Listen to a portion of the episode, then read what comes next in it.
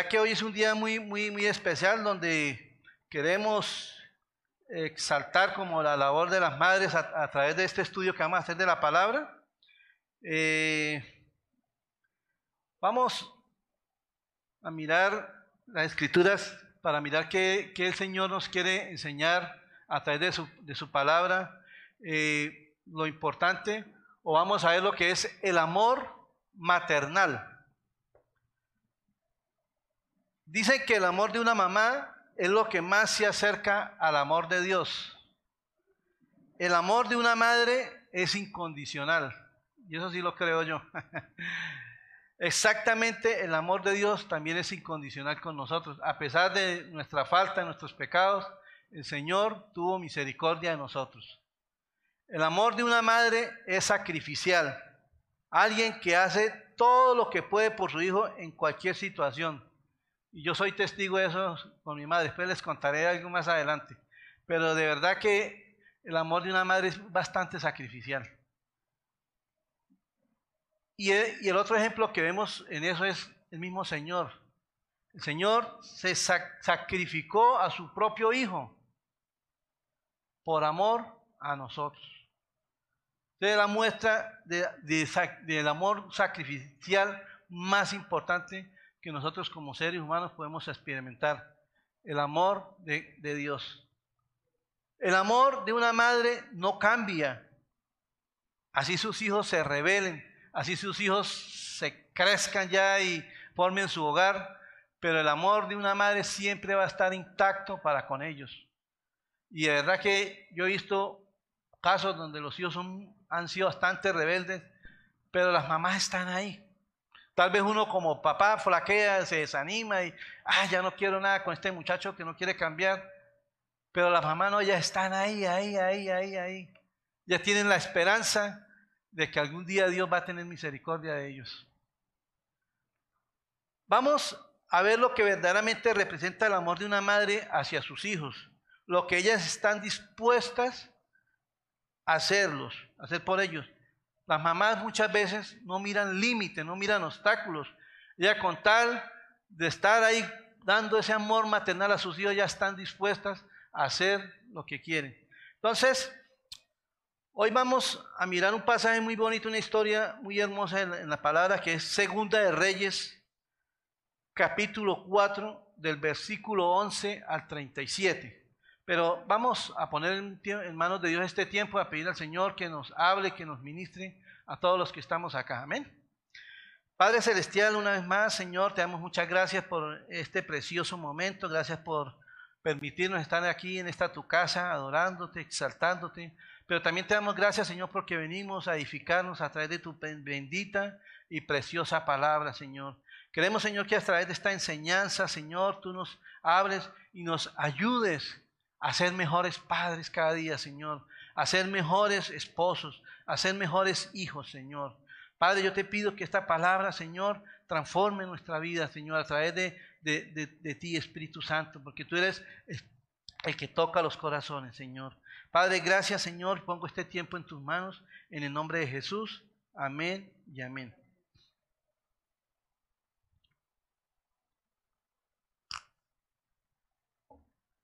Entonces, vamos a mirar Segunda de Reyes del capítulo 4, del versículo 11 hasta el 37. Amén.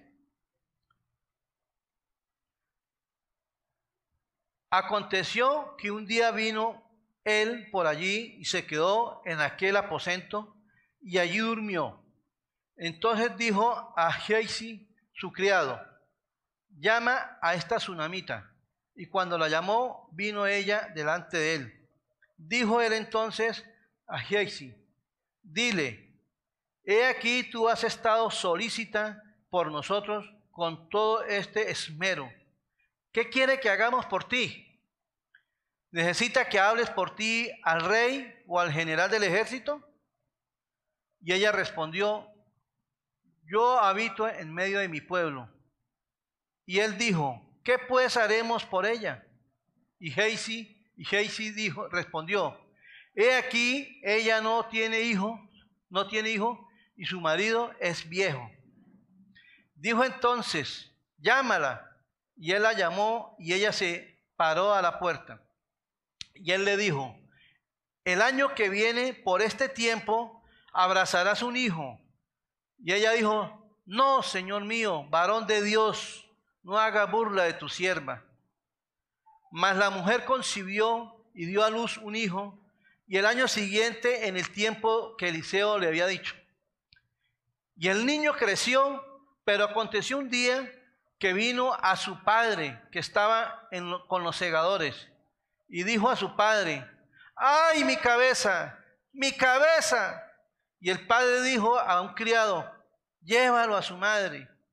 Y habiéndole él tomado y traído a su madre, estuvo sentado en sus rodillas hasta el mediodía y murió. Ella entonces subió y lo puso sobre su cama, sobre la cama del varón de Dios, y cerrando la puerta, se salió. Llamando luego a su marido, le dijo, te ruego que envíes conmigo a alguno de los criados y una de las, y una de las asnas para que yo vaya corriendo al varón de Dios y regrese. Él dijo, ¿para qué vas a verle hoy? No es luna nueva ni es día de reposo. Y ella respondió, paz. Esa palabra quiere decir tranquilo, no se preocupe. Después hizo en, albardar el asna y dijo al criado, guía y anda, y no me hagas detener en el camino sino cuando yo te lo dijere. Partió pues y vino al varón de Dios al monte Carmelo. Y cuando el varón de Dios la vio de lejos, dijo a su criado he aquí la tsunamita, he aquí la tsunamita. Te ruego que vayas ahora corriendo a recibirla y le digas, ¿te va bien a ti? ¿Le va bien a tu marido y a tu hijo? Y ella dijo, bien. Luego que llegó a donde estaba el varón de Dios en el monte, se asió de sus pies y se acercó a Giesi para quitarla. Pero el varón de Dios le dijo, déjala, porque su alma está en amargura y Jehová me, y me ha encubierto el motivo y no me lo ha revelado. Y ella dijo, pedí yo un hijo, mi señor. No dije yo no que, que no te burlases de mí. Entonces dijo él a Giesi, ciñe tus lomos y toma mi báculo en tu mano y ve, y si alguno te, si alguno te encontrare, no lo saludes, y si alguno te saludare, no le respondas. Pondrás mi báculo sobre el rostro del niño. Y dijo la madre del niño, vive Jehová, vive tu alma, que no te dejaré. Él entonces se levantó y la siguió. Y Geisi, había ido delante de ellos y había puesto el báculo sobre el rostro del niño, pero tenía, no tenía ni voz, no tenía voz ni sentido. Y así se había vuelto para encontrar a Eliseo y se lo declaró diciendo, el niño no despierta. Y venido Eliseo a la casa, he aquí que el niño estaba muerto tendido sobre, sobre su cama. Entrando él entonces cerró la puerta tras ambos y oró a Jehová. Después subió y se tendió sobre el niño, poniendo su boca sobre la boca de él, sus ojos sobre sus ojos y sus manos sobre las manos suyas. Así se tendió sobre él y el cuerpo del niño entró en calor. Volviéndose luego, se paseó por la casa una a una y otra parte, y después subió y se tendió sobre él nuevamente y el niño estornudó siete veces y abrió sus ojos. Entonces llamó él a Geisi y le, y le dijo, llama a esta tsunamita, y él la llamó. Entrando ella, él le dijo, toma a tu hijo. Y así que ella entró y se echó sobre sus pies, se inclinó a tierra y después tomó a su hijo y salió. Hermanos, qué hermosa historia.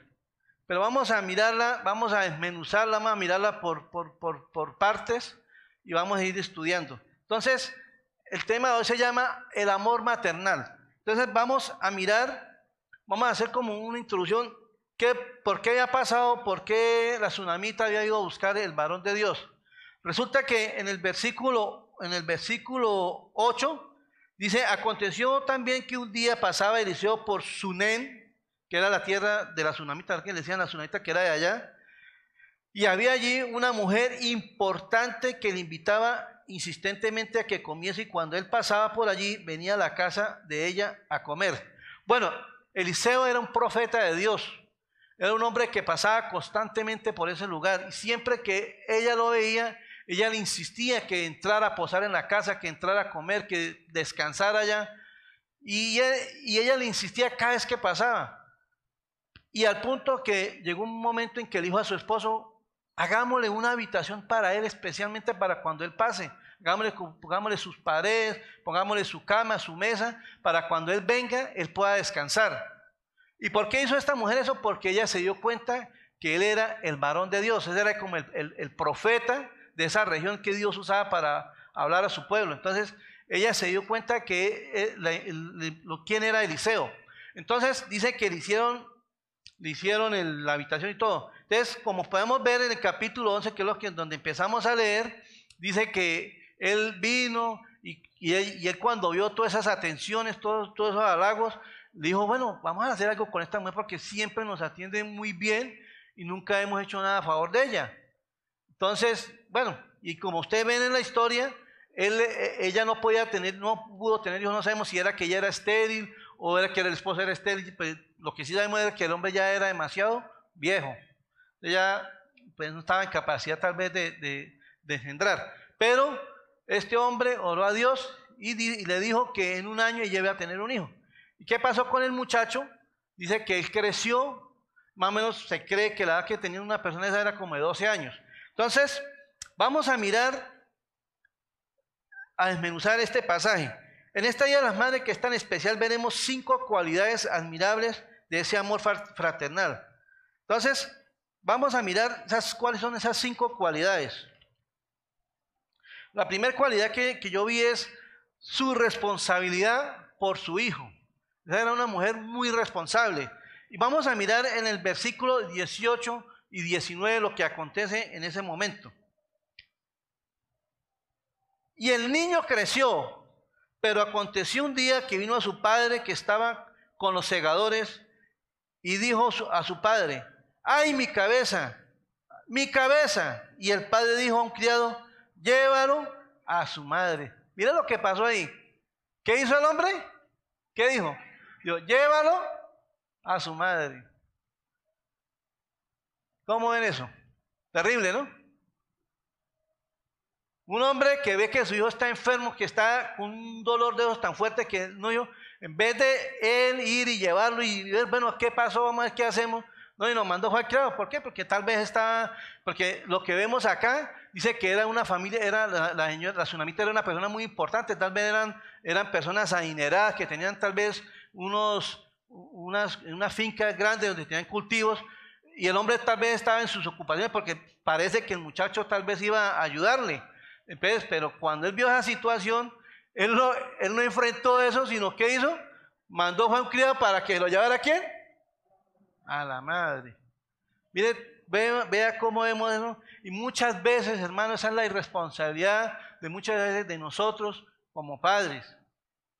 De verdad que a veces a veces nosotros podemos colaborarle a nuestras esposas con nuestros hijos y antes nosotros, porque no es que estoy cansado, es que llegué cansado, que no sé, que, tengo que hacer esto, que tengo que hacer hoyo, esto, otro, aquello.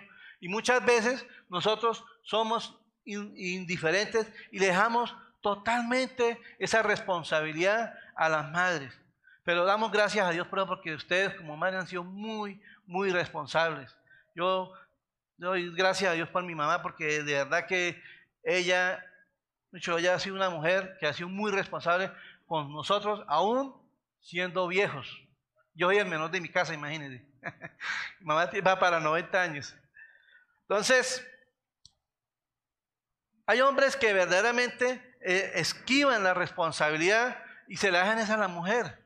Y, de verdad que cuando, este hombre llamó, al criado dijo, uy, no, ahora yo qué hago, no, yo, no, yo tica no tengo tiempo, no, yo no puedo, no puedo esquivar aquí el trabajo. Yo no llévese la mamá, que ella, ella, ella sabe cómo manejar la culebra y ella sabe cómo manejar esa situación. Porque una bendición que tienen las mamás es que ellas saben de todo. Yo le digo a mi esposa que mi esposa es médica. De verdad, y eso es una bendición. Las mamás saben de todo, ya saben cómo se las ingenian para, para arreglar ciertas situaciones, ciertos problemas, y eso es una bendición. A veces uno como hombre como que se llama, no, ¿y ahora qué hago? Y uno como que colapsa, como que queda uno bloqueado. Pero gracias a Dios por las mamás, porque con ellas no es así. Entonces, la primera cualidad que vemos es que esta mujer era, fue una mujer responsable. Ella se responsabilizó con su hijo. Y la segunda cualidad que vamos a ver acá es su ternura por su hijo. Y eso lo vemos en el versículo 20.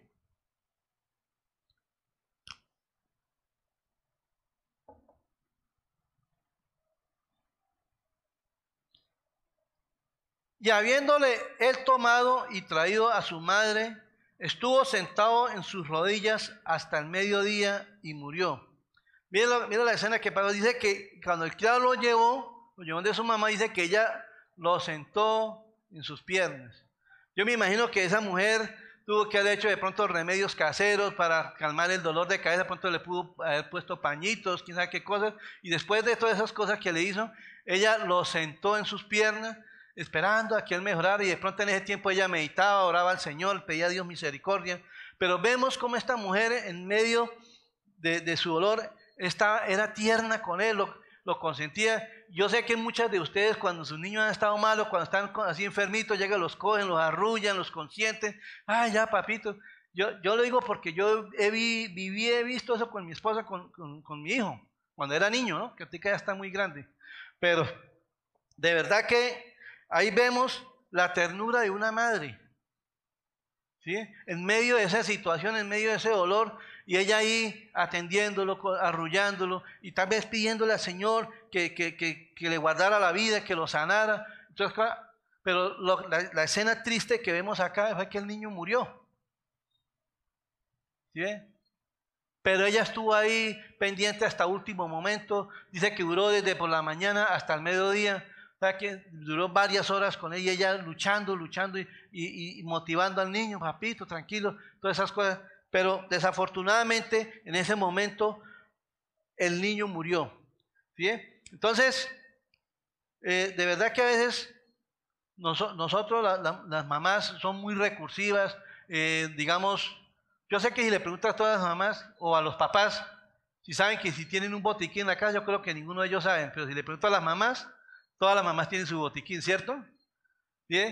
Que cuando uno, cuando el niño se pone enfermo o uno se pone enfermo, ay mi amor, yo dije, ay mi amor, esto, mira es que me duele acá, me duele. Ah, sí, aquí tengo una pastillita. Gracias a Dios, pero porque las mamás son así. ¿Sí? Son tiernas con sus esposos, con sus hijos. Y ustedes tienen, tienen sus cositas para cuando se necesiten estar en el momento de la necesidad.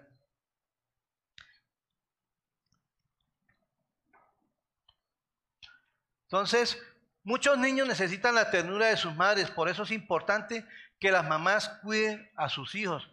O sea, yo sé que hay muchas mamás que de pronto les toca trabajar, y, sobre todo los papás, pero yo les digo una cosa, valoren el tiempo que estén con sus hijos, valoren porque de, verdad que hay veces que las, las más, o a veces por la misma necesidad, delegan la crianza de sus hijos a otras personas, pero de todas maneras no es igual no es igual.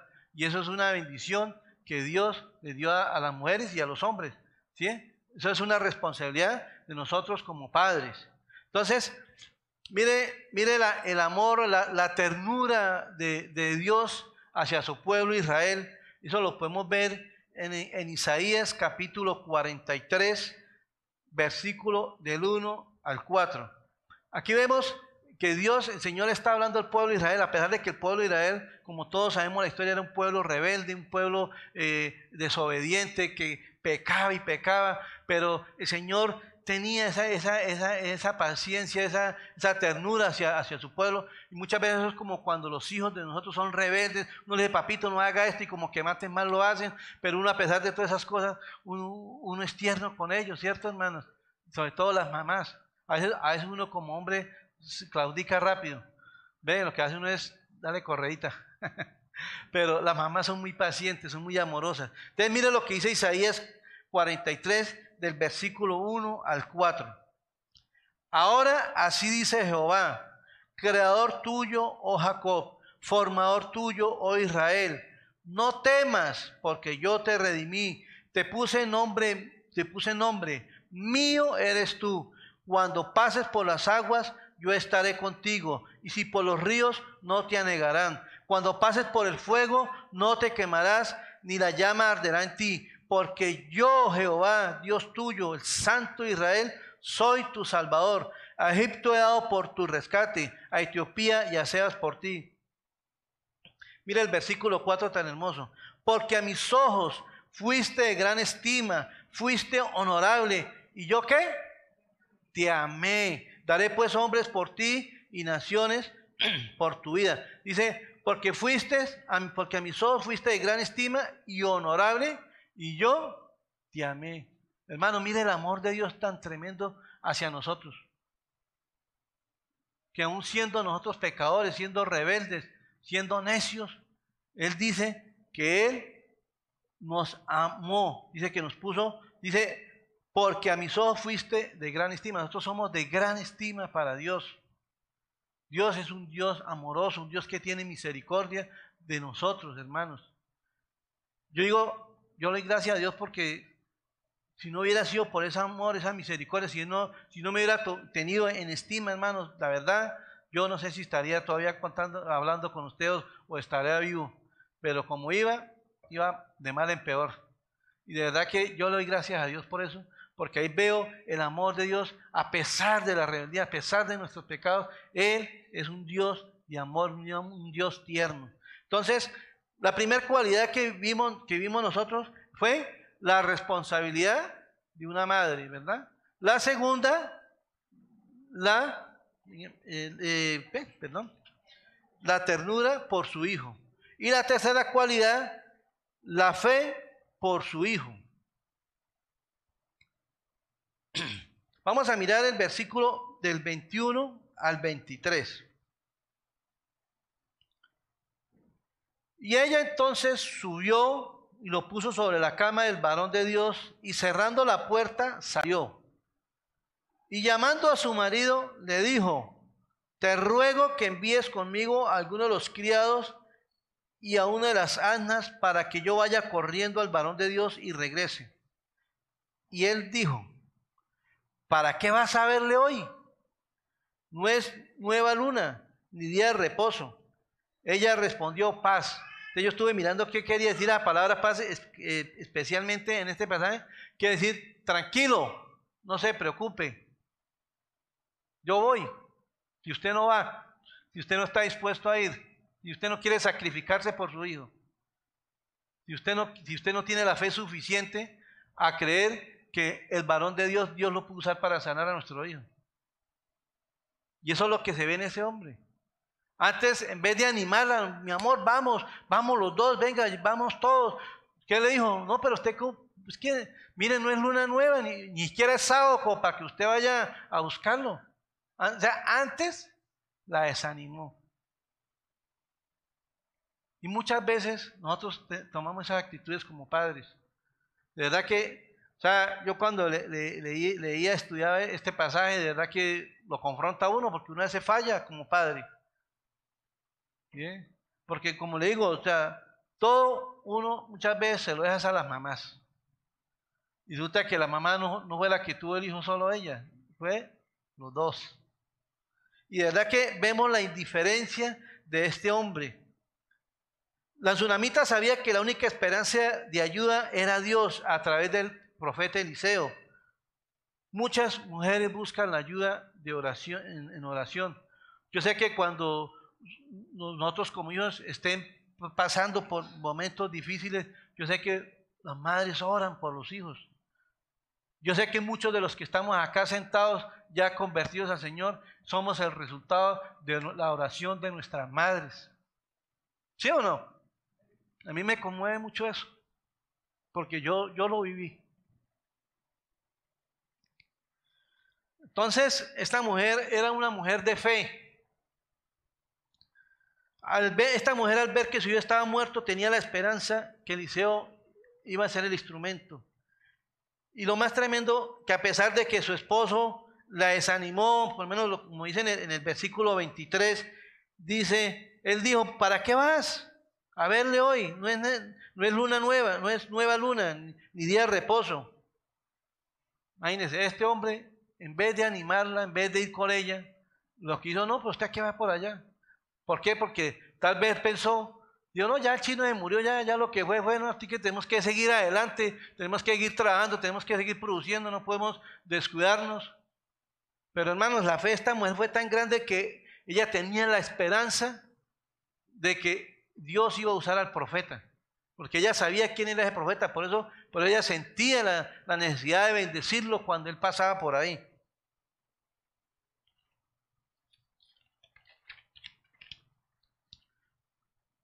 Mira lo que dice Hebreos capítulo 11, versículo 6.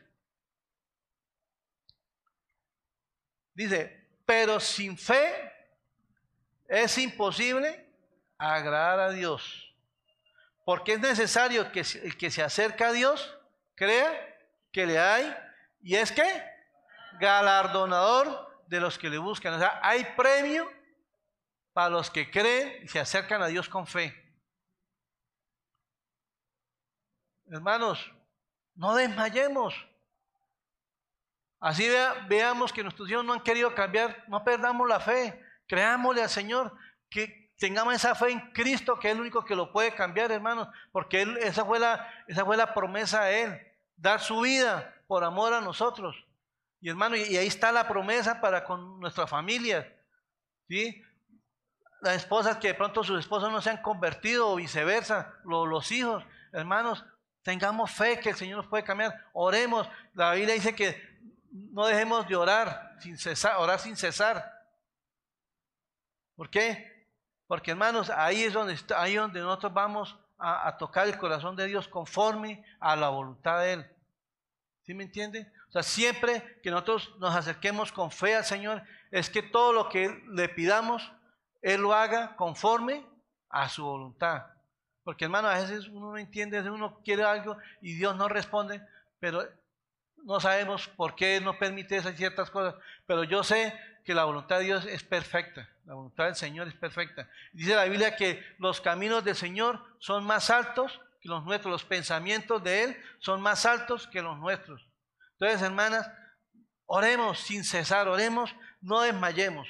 Entonces, la tercera cualidad, la fe por su Hijo. La cuarta cualidad se llama su sacrificio por su hijo.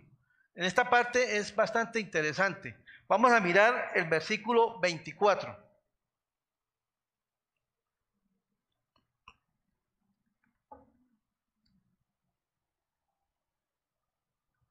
Después hizo en albardar, en, en albardar el asna y dijo al criado, guía y anda y no me hagas detener en el camino, sino cuando yo lo dijere. Imagínense, la madre mandó a ensillar ese caballo. Entonces, dice, la madre hizo ensillar el asna y partió en busca de Eliseo. Ella no sintió el apoyo de su esposo y se fue sola. Él no quiso hacer el sacrificio que estaba haciendo su esposa. Hermanos, es tiempo también de nosotros como hombres sacrificarnos. Mire, yo les voy a contar una, una, una experiencia que tuvimos cuando nuestro hijo estaba recién nacido. Y me acuerdo tanto que, ¿sabe que los primeros días los niños sufren como de gases? Sufren de gases y entonces empiezan como a molestar y sabe que uno a las 2, 3 de la mañana, bueno. Y me acuerdo tanto que el niño empezó a, a, molestar y yo, lo, yo le digo, mi esposa me dijo, papito, ayúdeme. Y yo, no, mi amor, yo estoy cansado, vaya usted, vaya usted. Imagínate, mi esposa acaba de tener bebé y con una cesárea. Y con una cesárea, imagínense. Y, ella fue la que se paró, yo no me paré. Y hermanos, y de verdad que después uno meditando, y Dios mío, o sea, no se pone uno en el lugar de ella, pero ella no le importó. Ella se paró, ella se sacrificó y fue y atendió al niño y le sacó los gases. Y yo seguí durmiendo, hermanos, pero créame que ya después, yo después reflexioné y le pedí perdón a Dios, porque de verdad que esos son los errores que uno muchas veces comete, porque uno ya, ay no, pues es que la mamá, ¿no? Que le haga a ella, ya le hace nito y con no lo calma el chino y tal, ¿ve? Pero no, hermanos, nosotros también tenemos que esforzarnos, ¿verdad? Tenemos que estar dispuestos también con ellas a levantarnos a la hora que nos toque. Y, esto me hace recordar del, del, pastor Félix, porque él está en esa, en esa tarea ahorita. Y me dijo, uy, no, hermano, es que la verdad que hace como cuatro días no duermo.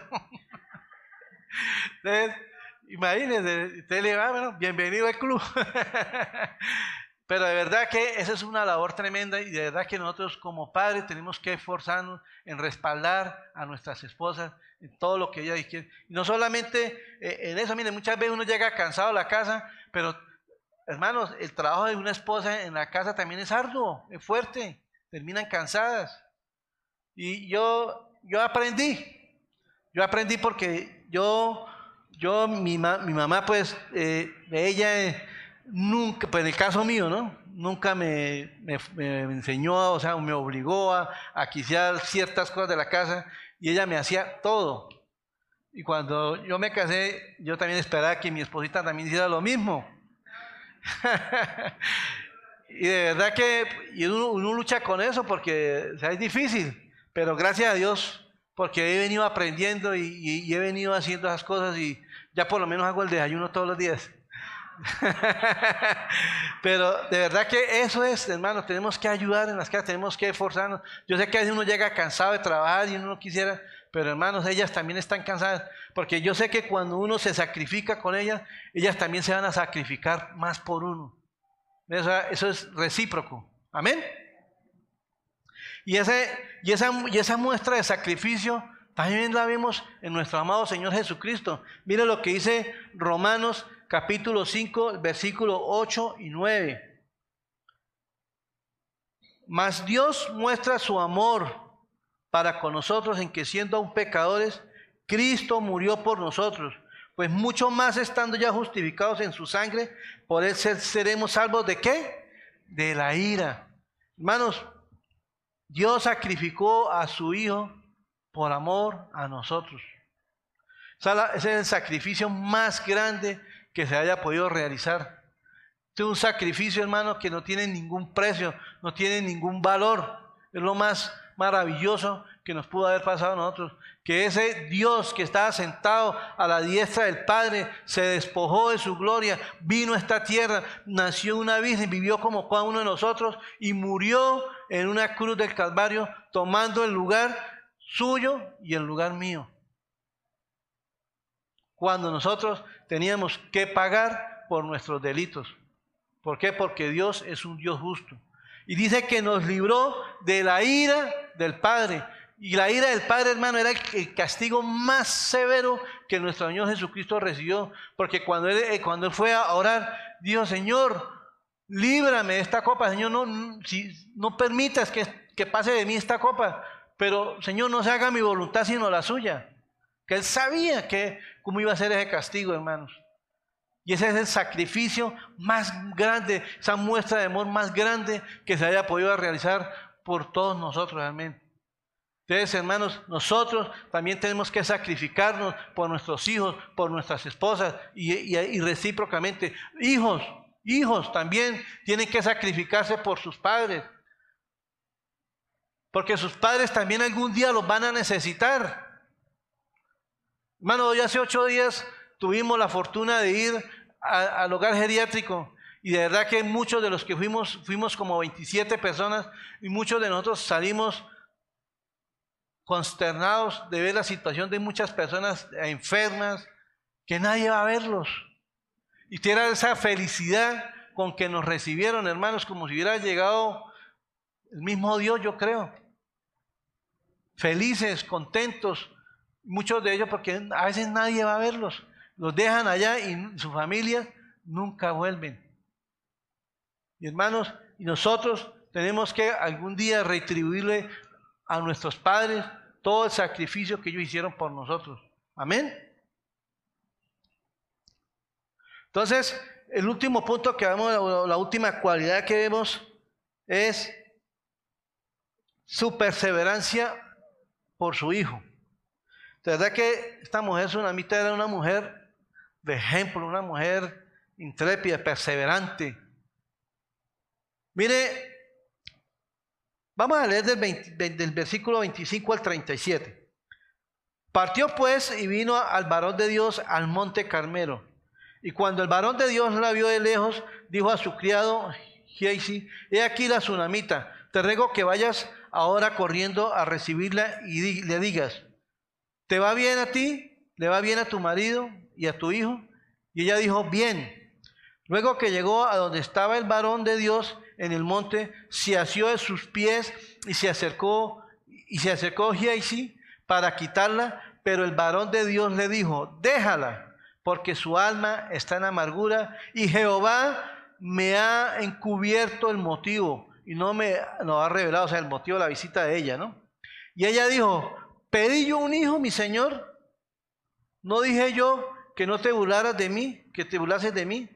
Entonces dijo él a Giesi, a Giesi, ciñe tus lomos y toma mi báculo en tu mano y ve y, si, ve, y si alguno te encontrare, eh, no lo saludes. Y si alguno te saludare, no le respondas. Y pondrás mi báculo sobre el rostro del niño. Y dijo la, y dijo la madre del niño, vive Jehová, vive tu alma, que no te dejaré. Aquí vemos a esta mujer perseverando. Digo, no, el, criado no es el que va a ir, usted, el que, el que tiene que ir es usted. Yo no me voy de aquí si usted no va conmigo. Prácticamente fue lo que le dijo esta mujer. Él entonces se levantó y la siguió. Y Geisi había ido delante de ellos y había puesto el báculo sobre el rostro del niño, pero no tenía voz ni sentido. Y así se había vuelto para encontrar a Eliseo y se lo declaró diciendo, el niño no está despierto, no está, el niño no está despierto, el niño no está despierto. Y venido Eliseo a la casa, he aquí que el niño estaba muerto tendido sobre su cama, y entrando él entonces cerró la puerta tras ambos y oró a Jehová. Después subió y se tendió sobre el niño, poniendo su boca sobre la boca de él, y sus ojos sobre sus ojos, y sus manos sobre las manos suyas. Así se tendió sobre él, y el cuerpo del niño entró en calor. Volviéndose luego, se paseó por la casa a una y otra parte. Y después subió y se tendió sobre él nuevamente, y el niño estornudó siete veces y abrió sus ojos. Entonces llamó él a Geisi y le dijo, llama a esta tsunamita. Y él la llamó, y entrando ella, él le dijo, toma a tu hijo. Y así que, así que ella entró y se echó a sus pies y se inclinó a tierra, y después tomó a su hijo. Mira la perseverancia de esta mujer, hermanos. Resulta que la Sunem era, una, región de Palestina muy rica. Y si vemos en el, primer versículo, dice que hablaba de una mujer muy importante. O sea, se ven que eran, personas bastante adineradas. Pero esta era una ciudad muy rica y estaba a 53 kilómetros aproximadamente del Monte Carmelo. Entonces imagínense una mujer montada en un asno nueve horas para llegar al Monte Carmelo, hermanos. Si uno se va a veces en un bus hasta Bogotá, que dura ocho horas, va bien cómodo, se acuesta uno y llega uno rematado, ¿sí o no? No sé si imagina usted una mujer en un asno nueve horas con esa carrera destapada, quién sabe en qué estado estarían.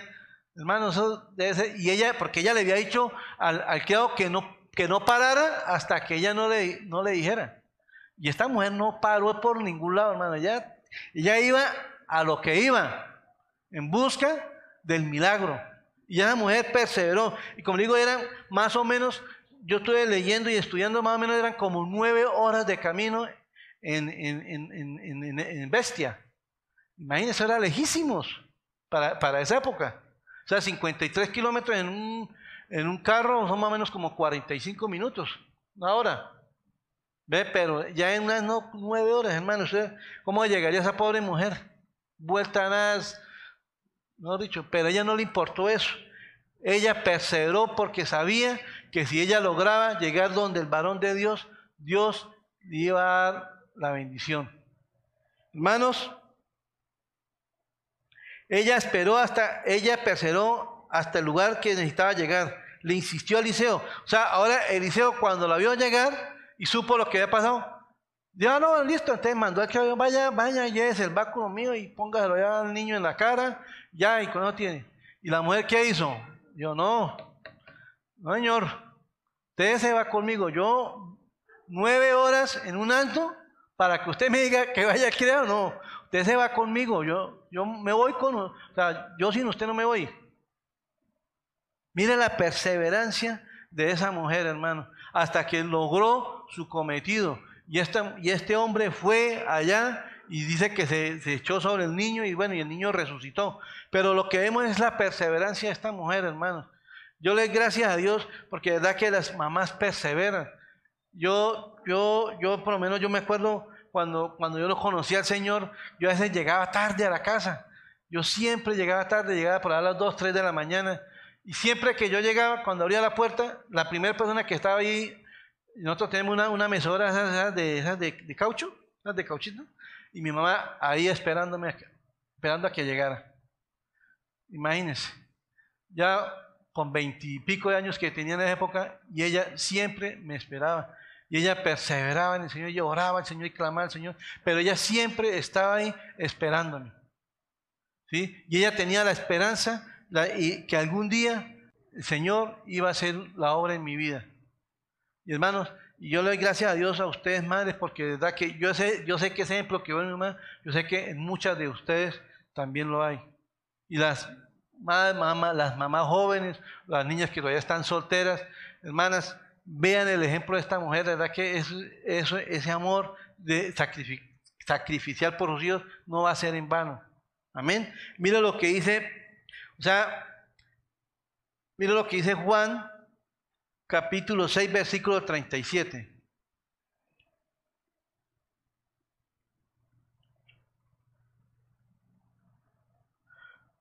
Juan 6, 37 al 40. Dice, todo lo que el Padre me da, vendrá a mí. Y el que a mí viene, no le echo fuera. Porque he descendido del cielo, no para hacer mi voluntad, sino la voluntad del que me envió. Y esta es la voluntad del Padre, el que me envió. Que todo lo que me diere, no pierda yo nada, sino, sino que lo resucite en el día postrero.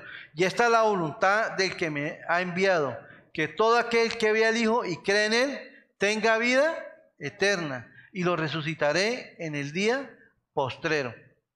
O sea, hermanos, cuando esta mujer fue tan perseverante que Dios obró el milagro. Y el varón de Dios no se resistió, dijo, no, ya me tocó ir. no, no puedo decirle que no esta mujer. Y hermanos, y así es cuando una madre va a buscar, va a buscar la presencia de Dios, por sus hijos, por su esposo, por su hogar. Y, dice, dice que el Señor no le echa afuera. Y como yo les decía a ustedes, aquí muchos de los que estamos acá estamos por la oración de nuestra madre, porque nuestra madre oró por nosotros. Y aquí vemos que el Señor también dice, Él no echa fuera a nadie.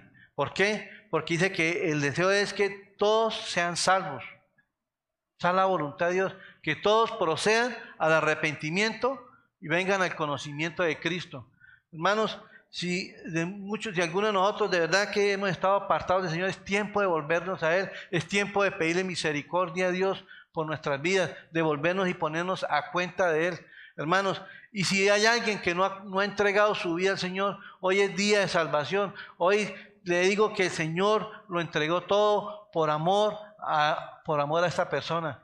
De verdad que démosle gracias a Dios porque él, él se sacrificó, dio su único hijo para que todo aquel que en Él cree no se pierda, mas tenga vida eterna. Amén. Entonces vamos a darle gracias a Dios y poner tiempo de Dios. Padre, yo te doy gracias Señor por tu palabra, Señor. Gracias Señor por esta palabra tan preciosa de la tsunamita y y el profeta Eliseo, Señor. Vemos aquí, Señor, eh, el amor de, maternal de esta mujer, Señor. Pero yo sé, Señor, que la muestra de amor más grande ha sido la tuya, Señor.